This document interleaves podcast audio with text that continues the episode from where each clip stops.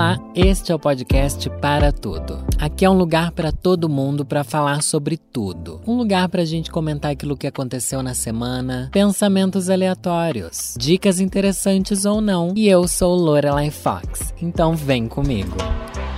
É, querida, tá acabando o ano, tá acabando o ano. E tá acabando a minha paciência. Não aguento mais.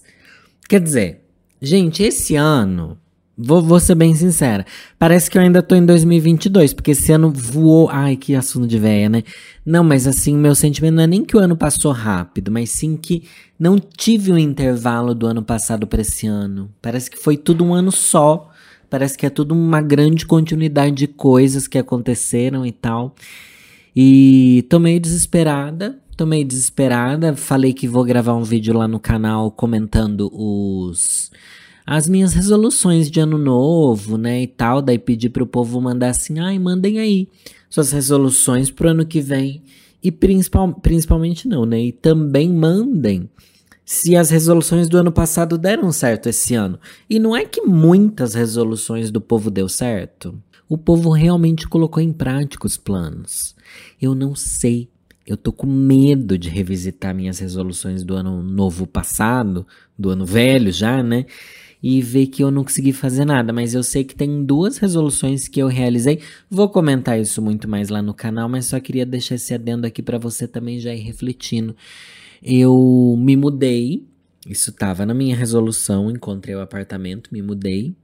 E também criei meu grupo de apoiadores, o Apoia-se né? Que para mim isso era um plano profissional que eu tinha em mente. Mas daí eu lembro que tinha outros planos de eu trabalhar menos. Olha, mal sabia eu que a Dia TV ia sugar minha vida. É, e de recusar mais jobs. Acho que não fiz exatamente isso, tá? Não conseguir. Mas ao mesmo tempo é isso, né? Agora, por ano que eu lembro que a grande meta desse ano meu era a saúde, cuidar da minha saúde e não sei o que lá, gente. No segundo mês, segundo terceiro mês do ano, já fiquei travado da, da coluna. Não fui ver isso. Já tudo que eu precisava resolver do meu dente quebrado eu não resolvi. Minha mão travada não resolvi, não resolvi nada de saúde. Ah, agora no final do ano eu fui no endocrinologista, tá bom? Fui no endocrinologista para eu fazer os exames e tal. Amanhã vou pegar os resultados do exame. Tirei sangue, amo. Tirei sangue, amo. E falei pra moça assim, moça, tenho medo de agulha. Dela deu risada. Eu gosto de fazer as pessoas rirem quando elas vão me atender, tá bom? Eu lembro que quando eu fazia terapia, se eu saísse da terapia e não tivesse feito alguma piada autodepreciativa e não fizesse a Neide rir, eu saía assim, tipo, nossa, falhei na missão hoje? Falhei na missão? Mas daí eu fico pensando, o que, que, que quer dizer sobre mim eu querer estar tá sempre fazendo os outros rirem, né? É uma maneira da gente ser aceito, né? A gente se sente mais aceito se alguém ri de uma piada nossa. Esses dias eu fui fazer. Contei aqui, não contei? Contei onde? Não sei. Eu fui fazer uma palestra numa escola e era, tinham crianças desde as mais novinhas até assim adolescentes e tal. E ninguém ria de mim. Eu fiquei assim, e aí? Vocês me odeiam? Por dentro eu sei com a sensação de que as pessoas me odeiam. Meu maior medo era que na terapia minha psicóloga me achasse muito chato. Mas eu acho que não, né? Quem que atende uma drag queen? Youtuber? Eu tenho uma vida doidinha. Embora meus perrengues não fossem muito sobre isso, né? Fossem perrengues normais sobre qualquer coisa. Que, enfim, família, sonhos. Era mais sobre isso. Não, teve fase que era muito sobre macho também. O que, que vocês falam na terapia? Eu tenho meio medo, meio medo que as pessoas falam de mim na terapia. Isso sempre acontece. Ai, ah, falei de você na terapia, não sei o que, não sei o que lá. Uma coisa que você disse, não sei o que, não sei o que lá. Eu lembro que a minha psicóloga um dia, um dia disse que o filho dela também é psicólogo, né? E ela, ele contou para ela que uma das pessoas que ele atendia falou de mim, sem saber que que tudo estava interligado, entendeu? Eles trabalhavam num no escritório, é escritório que chama? Um consultório onde vários psicólogos atendiam, eu dificilmente cruzava com alguém lá. Eu ia no período da tarde, tipo três da tarde, uma coisa assim, nunca tinha ninguém lá. Então ninguém sabia que era ali que eu fazia terapia. Isso quando era presencial, né? Lá em 2018, 2019. E daí um dia ela disse: Olha, é, eu não costumo contar isso, mas vou contar, porque porque acho que é algo que você precisa. Eu contei essa história aqui já, enfim. É algo que você precisa saber que meu filho também atende. Uma moça que ele atendeu disse que assiste seus vídeos e não sei o que, comentou alguma coisa que você falou e o quanto você faz bem e não sei o que lá, não sei o que lá, me encheu de elogios, sem nem imaginar que a mãe do psicólogo dessa moça era minha psicóloga. Eu falei, nossa, que mundo louco, né? Onde que a gente tá indo parar nisso? Onde? E esses dias eu cruzei no TikTok com uma moça que eu não salvei o TikTok, tá? Pra eu falar aqui o arroba, depois. Enfim, não sei, eu queria muito achar aquele TikTok de novo, mas sabe quando é tipo madrugada e você tá ali rolando o feed porque você é uma desocupada? Desocupada não, você é uma ansiosa. E é exatamente sobre isso. Eu vi uma menina falando, não sei nem se é verdade, tá? Mas na minha cabeça fez sentido. Que hum, a gente que tem ansiedade, eu não vou dizer que eu tenho ansiedade, mas estou numa fase bastante ansiosa, estou com muito medo do futuro, estou pensando muito no futuro. Isso é ansiedade, né? Quando você traz o futuro muito para o presente, você não tem controle do futuro, isso te deixa completamente paranoico. É, tenho estado muito assim desde o ano passado. Mas, enfim, essa moça diz que o contrário da ansiedade não é calma. Se alguém tá ansioso e tal, você fala assim: ai, se acalma, não sei o que lá. Não é isso. Se a gente tá ansioso, o contrário da ansiedade é a confiança. Nossa, isso me, me trouxe um flashback da terapia, que é uma coisa que já tava. Que é uma coisa que acontecia muito na terapia, de quando eu tava muito ansioso. A Neide buscava em mim é, artifícios para eu relembrar por que, que eu precisava confiar nos processos, sabe? Eu lembro que, que eu tinha muito. Isso antes de eu sair de casa, antes de eu morar sozinho, veja só. Bem antes, inclusive. Aliás, antes até de eu morar sozinho, porque teve, tiveram grandes dilemas que eu passei na terapia, né? Que foi primeiro de largar meu emprego antigo. Pense, 2018 eu ainda estava trabalhando em agência. Daí teve depois de eu ir morar sozinho. Tudo coisa que eu tinha muito medo do que ia acontecer, que tudo ia dar muito errado, que eu não ia conseguir lidar, que isso, que aquilo, que aquilo. E nunca era do tipo, se acalme tenha calma, pegue leve com você. Não era isso. Sempre era uma coisa do tipo, confia, porque você já fez coisas tão grandes quanto essas coisas e sempre deu certo. Você tem que confiar. Olha para as coisas que aconteceram, veja o que você já conseguiu conquistar e meio que não tem o que dar errado, sabe? Isso me pegou muito porque eu tinha esquecido dessa sensação que eu tive muito na terapia durante muito tempo. Ai, preciso voltar para terapia. Sei que eu preciso voltar para terapia, gente. Eu sei, mas zero paciência no momento de sentar e conversar com alguém e conversar com quem, né? Conversar com quem?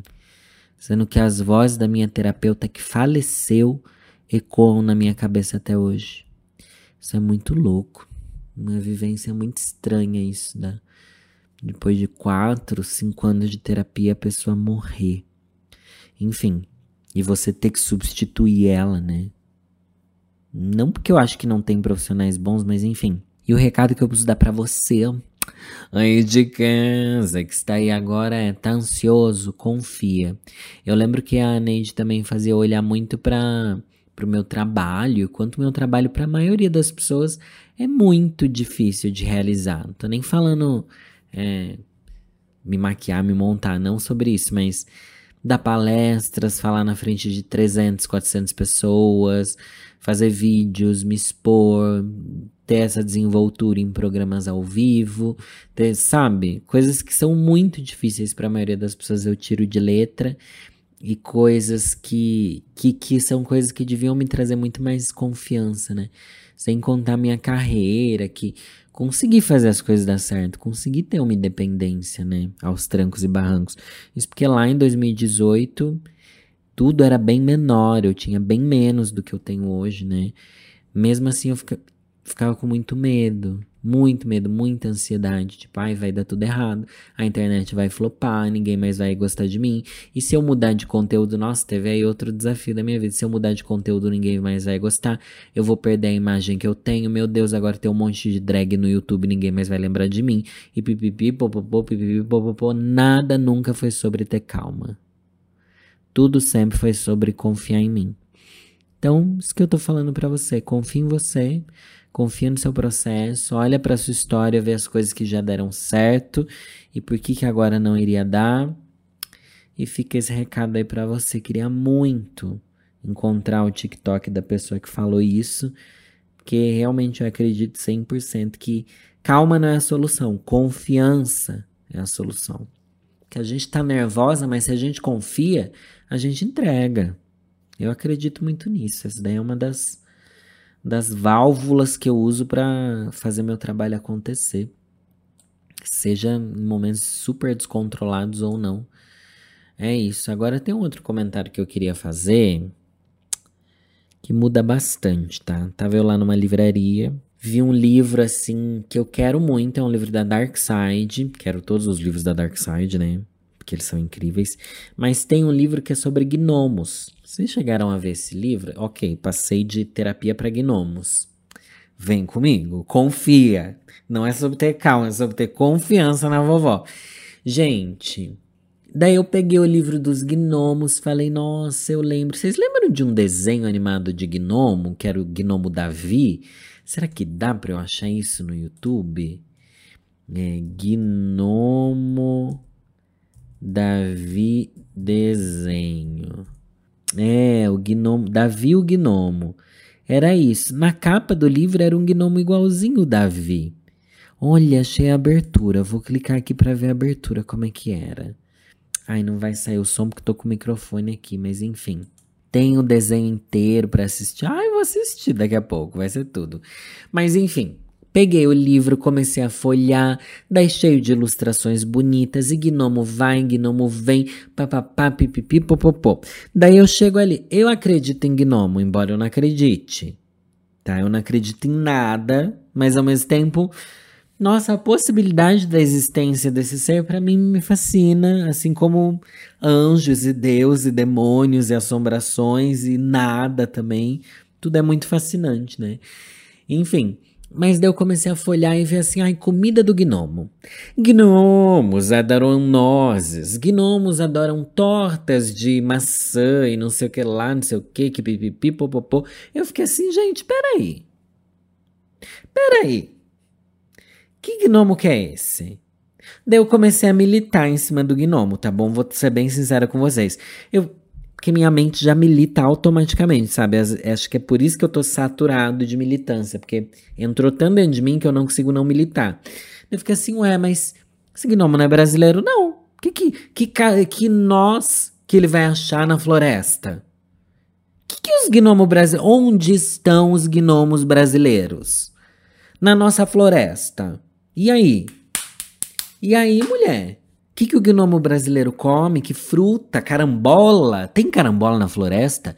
Que frutas que tem na floresta? Vou digitar aqui: frutas da floresta amazônica. Olha, isso vai ter no Google.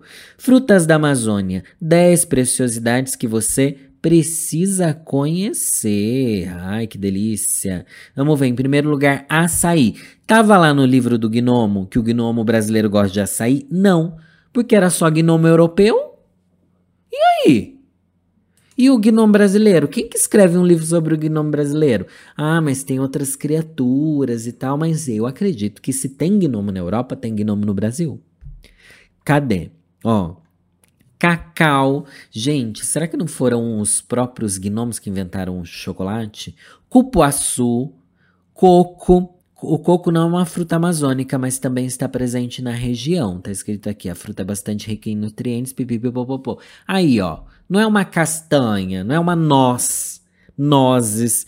Ah, mas tem aqui castanha do Brasil. A castanha do Brasil também é típica da Amazônia. Essa é a semente de um fruto esférico e um pouco achatado.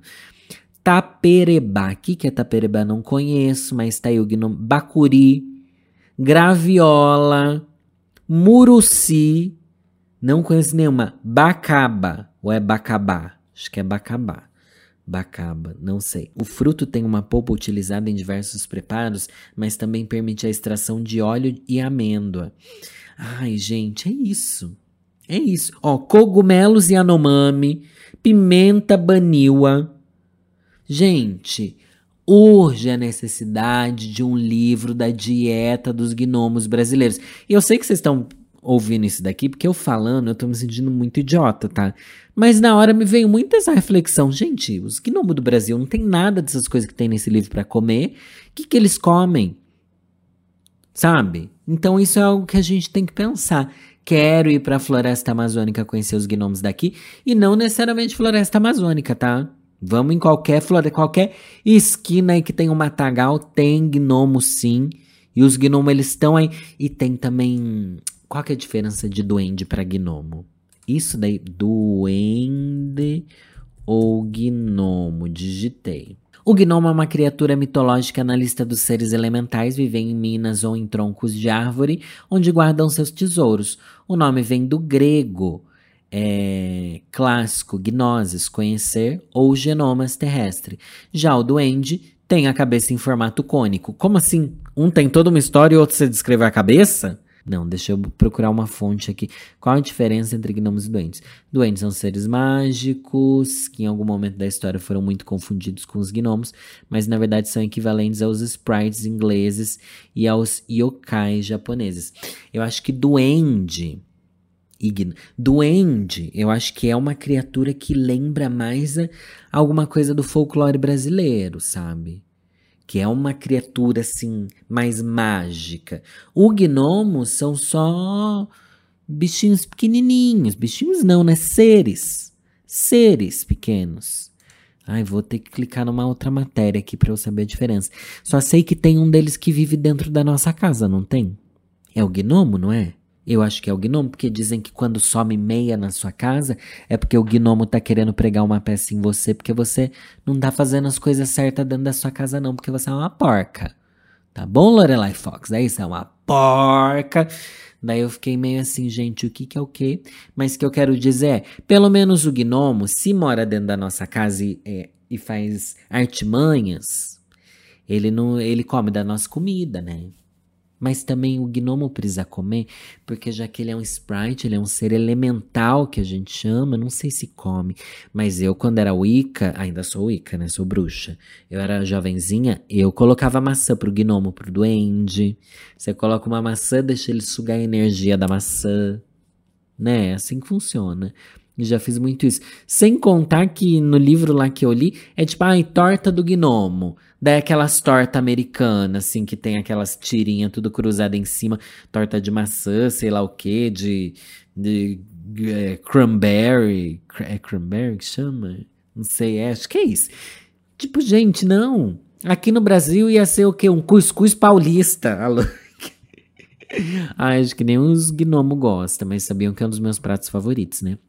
Enfim, sabe o que eu vou fazer? Nossa, Danilo, não, você tá meio surtadinho, mas quero sair daqui. Depois que eu gravar esse episódio aqui, eu vou ir lá comprar esse livro dos gnomos. Eu vou.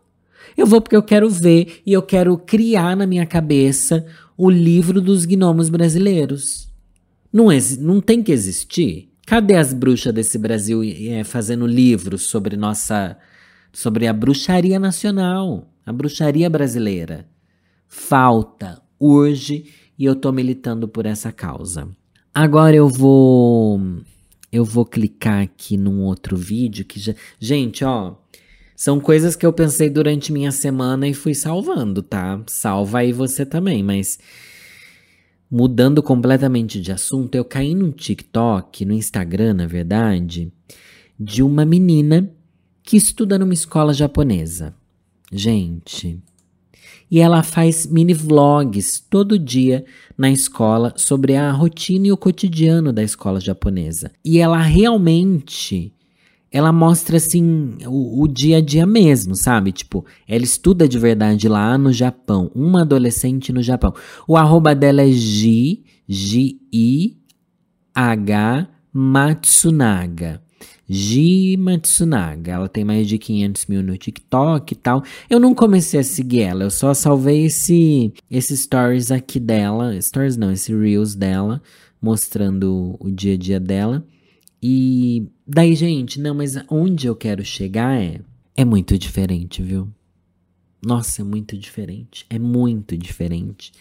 O ponto principal que mais me chamou a atenção é, além das matérias que são bem diferentes e tal, tem um momento do dia, todos os dias da semana, menos a quarta-feira, pelo que eu entendi, os próprios alunos limpam a escola.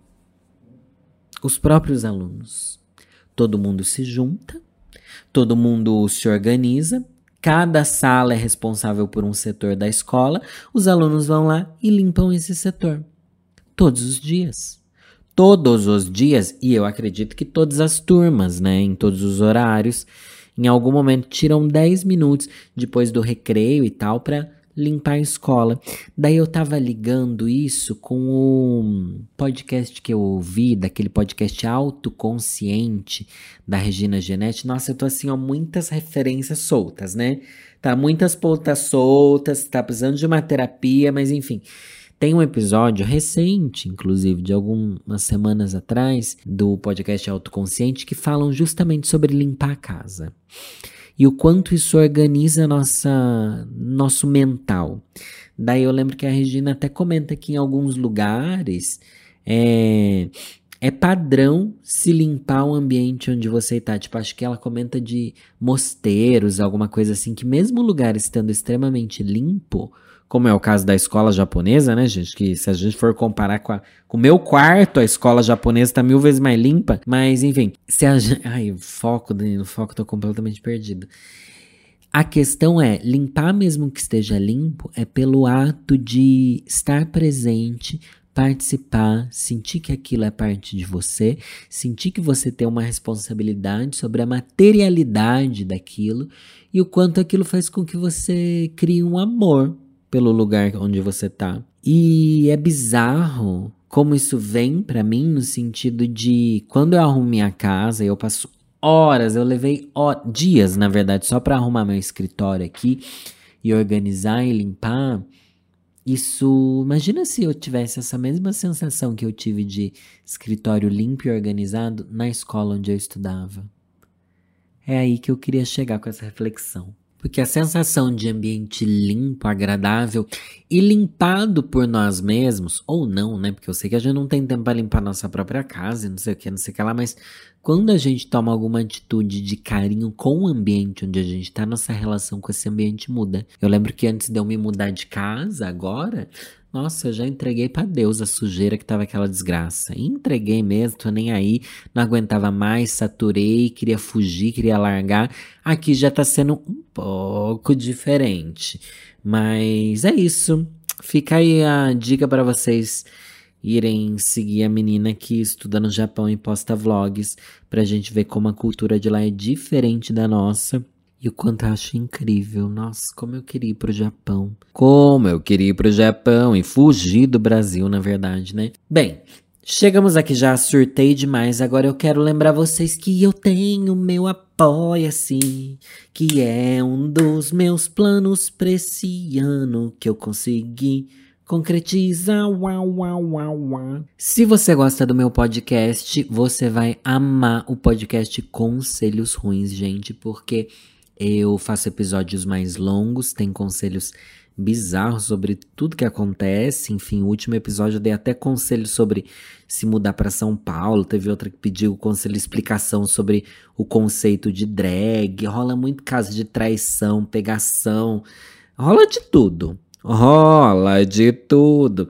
E é muito legal Aí daí você pensa, ah, vou adquirir uma dívida de 10 reais por mês. Primeiro que 10 reais é bem pouquinho, não dá nem 2 reais e 50 por semana. E você recebe toda semana um episódio bem longo de podcast. Segundo, que se você enjoar, não quiser mais, não puder pagar, é facinho cancelar, tá bom? Você pode pagar no Pix ou no cartão. Então fica muito fácil. No boleto, na verdade. No boleto ou no cartão. E Daí, se você quiser pagar mês a mês, você escolhe o mês que você paga para você ter acesso ou não e tal. Tá muito legal, é muito fácil participar. Faz um teste aí agora no final do ano que você receber um décimo terceiro e eu tenho certeza que você vai amar o conteúdo. E para trazer aqui um gostinho do conteúdo, eu leio um conselho que vocês me, me pedem. E o nome desse quadro é Vou Ler um Conselho todo final de, de programa. Vou ler o conselho dessa querida aqui. Oi, Lori, tenho 20 anos e namoro com um homem de 24 há mais ou menos sete meses. Desde o começo senti que minha sogra não gostava muito de mim. Acho que talvez por ela ser amiga da mãe da ex dele. Inclusive no perfil da minha sogra tem muitas fotos do meu namorado com a ex e quem olha parece que ele nem namora comigo e sim com ela ainda. Ai, mas quem se importa com o que a sogra posta? Só o resto da família podre. Minha sogra é uma pessoa super irresponsável financeiramente e consegue dever absurdos por aí. E sempre sobra para o meu namorado ajudar e ele acaba ficando sem dinheiro. Ela realmente é muito irresponsável em questões de gastos. Prefere gastar com unha, cílios, bronze, roupa e esquece das coisas da casa. Aí vem o avô dele. Moram todos no mesmo terreno. Essa família é muito unida. Vamos lá. A avó dele costuma debochar de mim e soltar coisas em tom de indireta. Essa semana falou que pro meu namorado casar só faltava uma mulher e olhou para mim debochando. Que mas que velha desgraçada, hein? Nessa fase difícil que eles estão passando, acabo levando comida, às vezes, e faço janta, almoço, e às vezes até limpo tudo depois. E ela já soltou em tom de indireta que eu não faço nada para eles. Pois você tem que parar de ser uma borra e começar a não fazer nada mesmo, né? Pelo amor de Deus, gente. Enfim. O problema disso tudo é que sempre que converso com o meu namorado, ele diz que elas não são grossas, ou que elas também são assim com ele, mas acho isso muito errado. Minha mãe às vezes manda eu tomar naquele lugar e nem por isso, quando ela chega aqui, ela manda ele tomar também. Exatamente, né? É, é, como ela trata, como essa mãe daí trata o filho dela, é, é, cada caso é um caso, né? Inclusive, eles costumam fazer piada com o meu corpo, dizendo que quando tem muito vento, é perigoso eu sair voando. São inúmeras coisas que me deixam chateada: deboche, indireta, grosseria e o pior de tudo, meu namorado não faz nada. Tive que reclamar umas cinco vezes até que ele resolveu perguntar para a avó dele qual o problema que ela tinha comigo. Ele disse que não viu problema na fala dela sobre ele precisar arrumar uma mulher e que não vê problema no jeito que ela fala comigo. Ele tentou me falar que é pela idade, mas Lore, meus quatro avós são vivos e todos mais velhos do que ela. amo rinha de velharia. Vamos lá, gente, eu tô entre eles também. Entre 75 e 86 anos. E nenhum acha normal ofender ou humilhar alguém. Ela é completamente lúcida e sou a única que ela fala dessa forma. Inclusive, meu namorado fala que quando casarmos, iremos morar no mesmo terreno. Amiga, apenas fuja! Fuja agora, promete para mim que você tá ouvindo esse áudio. Enquanto você tá ouvindo esse podcast aqui, querido, você tá colocando as coisas na sua bolsa, tá bom? E desaparecendo dessa família desse macho. E na casa com a mãe dele, tenho pavor e me ataca gastrite nervosa, enxaqueca caganeira só de pensar em conviver todos os dias com essas duas mulheres que me tratam super mal. Meu namorado não é grosso comigo, sempre fala sobre planos futuros, sempre pensa em mim, menos nesse quesito quando envolve a família. Gosto muito dele e não queria terminar. Será que existe algum jeito de impor limites? Pago uma passagem só de ida para alguma viagem e mando as duas? paro de frequentar a casa deles, me ajuda a vovó. Eu não frequentaria mais a casa deles. E eu ainda falaria, quer casar comigo? Então a gente tem que ter nossa casa e não querer casar comigo e morar na casa da mãe. Vá pra Puta que te pariu, né, gente? Nossa, se você tá passando por uma situação difícil, não sei o que, não sei o que lá, não. Mas desde o começo ele planeja ir morar com ela? Que que é isso? E você pare de ajudar essa gente desprezível, tá bom? Essas véias chata. Fala assim, ai, quer que ele arrume uma mulher de verdade? Bora lá, arranja aí alguém que aguente vocês, seus demônios. E ele é um frouxo, tá? Ele é um frouxo, esses heterão assim que não, não. Ai, muito criado com a mãe. Muito criado com a mãe, gente. Insuportável, você não precisa passar por isso. Quer ver seu namorado? E outra, é namorado só, né? Se encontra com ele, ele vai na sua casa, mas não vai mais na casa dele, não. Se é pra você passar mal de nervoso assim, coloca um pouco de orgulho aí nesse seu coração. Tem que trazer o ego pro jogo. Porque você tá sendo humilhado, até comida pros outros você faz e o povo te maltrata. Ai, mas eu não acho que ele maltrata assim, não. Elas falam normal, elas também falam assim comigo. Ai, meu anjo, você ia gostar que minha mãe ficasse fazendo piadinha com você assim? Ai, amiga, olha, esse seu namorado é um sonso, viu? Um sonso mesmo, não gostei dele. Acho que você pode fugir ainda. 24 anos também, né? Que você tá com 20. Nossa, nossa, muito novo, muito novo. Você tá com 7 meses de namoro, termina logo. Ai, você fala, eu gosto muito dele, não quero terminar. Não termina, então, tá? É, ela falou que não quer terminar, eu aqui incentivando, né? Mas fala assim, alguma coisa tem que mudar. Ah, eu não vou mais na sua casa, não. Mas não precisa deixar claro. Dá umas desculpinhas, porque é difícil deixar claro, né? Assim, ai, não me sinto confortável com a sua família. É meio pesado, mas fala assim, é, ai, não rolou de eu ir. Ah, eu vou outro dia. Ah, vem aqui você. Ah, e se a gente for para outro lugar? Não vai mais na casa, tá bom? A gente que é gay, a gente tá acostumado a ir na, não ir na casa da família. E o namoro funciona do mesmo jeito, tá bom? Se encontra em outro lugar, vai fazer gloob-gloob quando der, vai ele pra sua casa, mas não... Ai, que ódio dessa gente desgraceira. Nossa, é pior que eu, isso me dá gatilho, porque eu tenho amiga que passou por coisa parecida. Nossa, da família do, do marido de uma amiga minha destratar ela e fazer falar coisas gordofóbicas e escrotas pra caralho, enquanto minha amiga bancava esse macho desgraçado, nossa, eu jogando a fofoca no ventilador, esse macho desgraçado que era um acomodado, só sugava o dinheiro da minha amiga, nem trabalhar ele trabalhava, e a família da, do cara ainda ficava tazanando minha amiga e fazendo ela se sentir a pior pessoa do mundo, Olha, eu tô, tô passado. Mas é isso. Isso daqui é conselho ruim, não é conselho bom, tá bom? É, é isso. E mas se você for continuar frequentando a casa delas, começa a sabotar essa casa. Começa a sabotar. Coloca uma barata no meio das roupas, tá bom? Joga um pouco de, de hum, água sanitária dentro da máquina de lavar roupa para manchar todas as roupas delas. Faz umas coisas assim, sabota também. Vai para se divertir Tá bom? Pode roubar sim. Achou uma joia, achou um anel, rouba. Tá? Vai roubar a casa dela sim, para começar a infernizar essas desgraças que te inferniza. Você botando comida na casa delas, você fazendo comida, ajudando, não sei o que lá, e elas assim, umas loucas. Ai, amiga, posso ser bem sincera? Fuja. Fuja, apenas fuja. É isso, se vocês gostaram desse conselho, concorda comigo ou não? Não tô nem aí. Tô revoltada, gente. Tô revoltada aqui hoje. Obrigado por ter acompanhado. Nos encontramos semana que vem ou daqui a alguns dois dias se você assinar um apoia-se, gente. Um beijo. E é nessa que eu vou. Tchau, tchau, tchau, tchau, tchau.